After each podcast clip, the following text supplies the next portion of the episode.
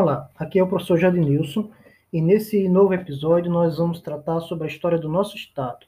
Então, é uma chamada para a gente fazer uma introdução ao estudo da história do nosso estado. Esse é o objetivo. É, e para fazer isso, né, é, nós vamos ter que resgatar um pouquinho, voltar lá no século XV. Né? Agora, lembrando que esses, esse assunto ele, ele está lá no, no meu blog, né, dividido em duas partes, uma para o oitavo ano e outra para o nono ano. Então, lá no meu blog você vai encontrar também, é, além dos textos, você vai encontrar o, vídeos complementares com outro professor, o João Carlos Rocha, falando sobre o mesmo tema. Bom, é, e aqui é apenas realmente uma introdução, uma chamada para é, o estudo desse assunto. Como eu falei para vocês, então a gente vai ter que voltar um pouquinho no tempo e lá para o século XV, né? No, durante a questão do processo da expansão comercial e marítima europeia.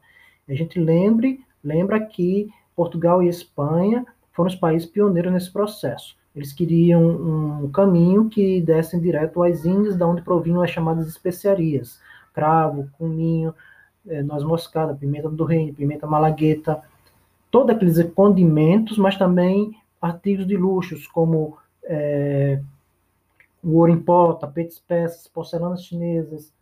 Ah, eram mercadorias raras e valiosas e que foram elas que impulsionaram o desenvolvimento do comércio naquele momento. E foi nessa busca, nessa tentativa de buscar um caminho que desse para as Índias, que foi descoberto a América no ano de 1492. Anos depois, no ano de 1494, foi assinado um acordo entre as duas nações, porque elas quase chegam a entrar em conflito armado. Em 1494 foi assinado o famoso Tratado de Tordesilhas, dividindo o mundo entre as duas nações, Portugal e Espanha. Consistia numa linha imaginária traçada a oeste das ilhas de Cabo Verde, né, é, a 370 léguas, e as terras, de acordo com esse tratado, que ficassem a oeste dessa linha ficaria para a Espanha, e as terras descobertas a leste ficaria para Portugal. Anos antes, Portugal havia rejeitado, anos antes, na realidade, a chamada Bula Intercoetra, que determinava que não seria 370 léguas, mas sim apenas 100 léguas. Portugal discordou aí depois que foi feito o Tratado de Tordesilhas no ano seguinte.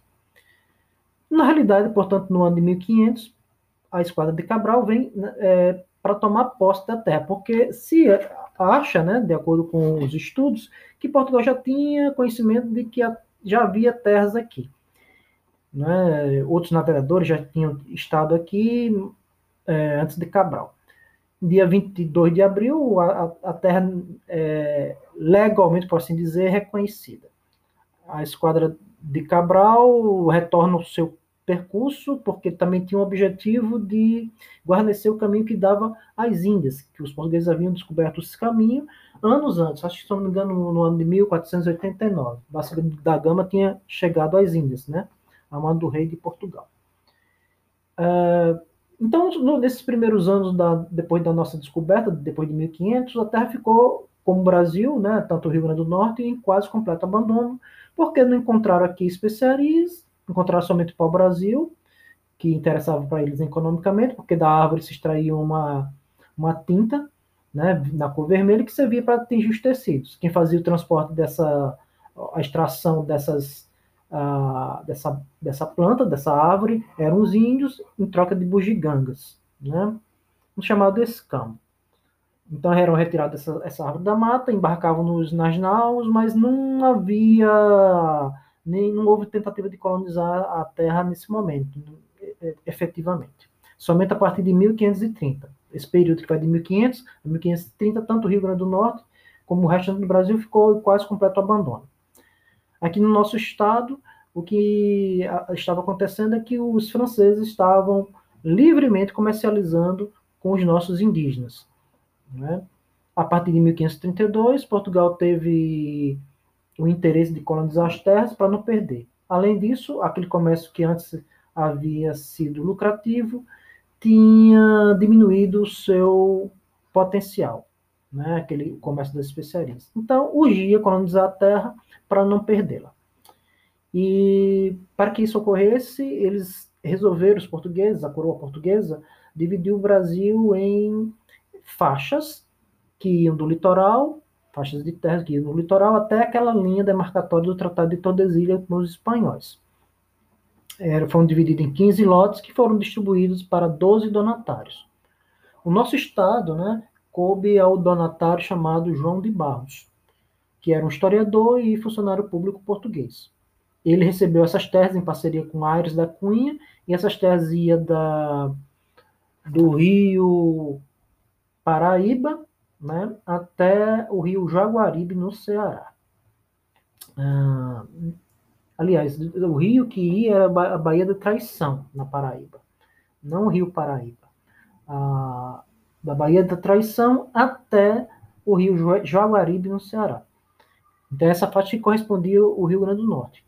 Mas o João de Barros enviou duas expedições comandadas comandada por seus filhos, mas eles não conseguiram aportar aqui devido à, forte reação dos indígenas. Como eu já disse, que eram aliados dos franceses. Somente anos depois, já no período da União das Coroas Ibéricas, o período que Portugal ficou sob domínio da Espanha, é que é, o Rio Grande do Norte deu deu-se início à colonização do nosso estado, né?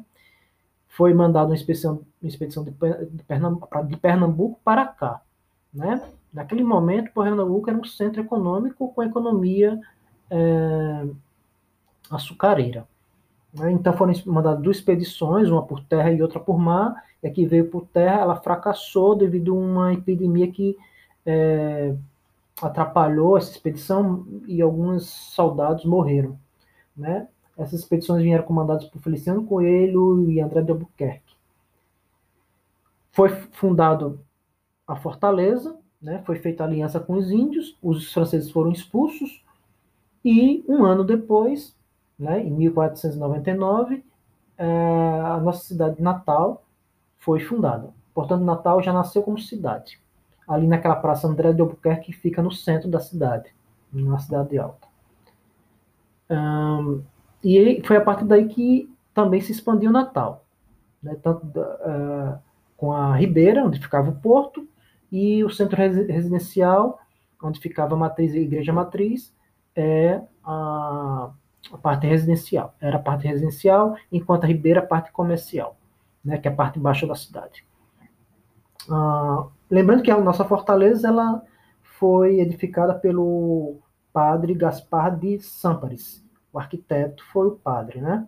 Inicialmente a, a fortaleza não era feita com é, pedra, ela era feita com, com, de barro, né? E como sofria a influência das marés, aí eles substituíram gradativamente por, por aquelas pedras vindas de Portugal, né? Que foram é, assentadas com a ajuda de, do óleo de baleia, uh, essa, a, usando como argamassa. Então, o, a colonização do nosso estado ela se deu justamente a partir da fundação da, da fortaleza, 1498, e da cidade de Natal é, a partir de 1499, com a expulsão dos franceses e aliança feita com os índios. Gradativamente o nosso sertão foi é, sendo ocupado com a expansão da pecuária bovina, visto que não era compatível a criação do gado com a agricultura da, da cana-de-açúcar, né? Das, das grandes é, é, lavouras, das monoculturas, da, das fazendas, né? De, da, para a produção do açúcar, né? Com a implantação dos engenhos. Então, a, a, ocupação do nosso sertão também se deu gradativamente ao longo do tempo. Próximo episódio, nós vamos tecer um, po, pouco maiores detalhes sobre essa continuidade da ocupação do sertão e o que, que vai ocorrer é, nesse entre o Brasil colônia e o Brasil império.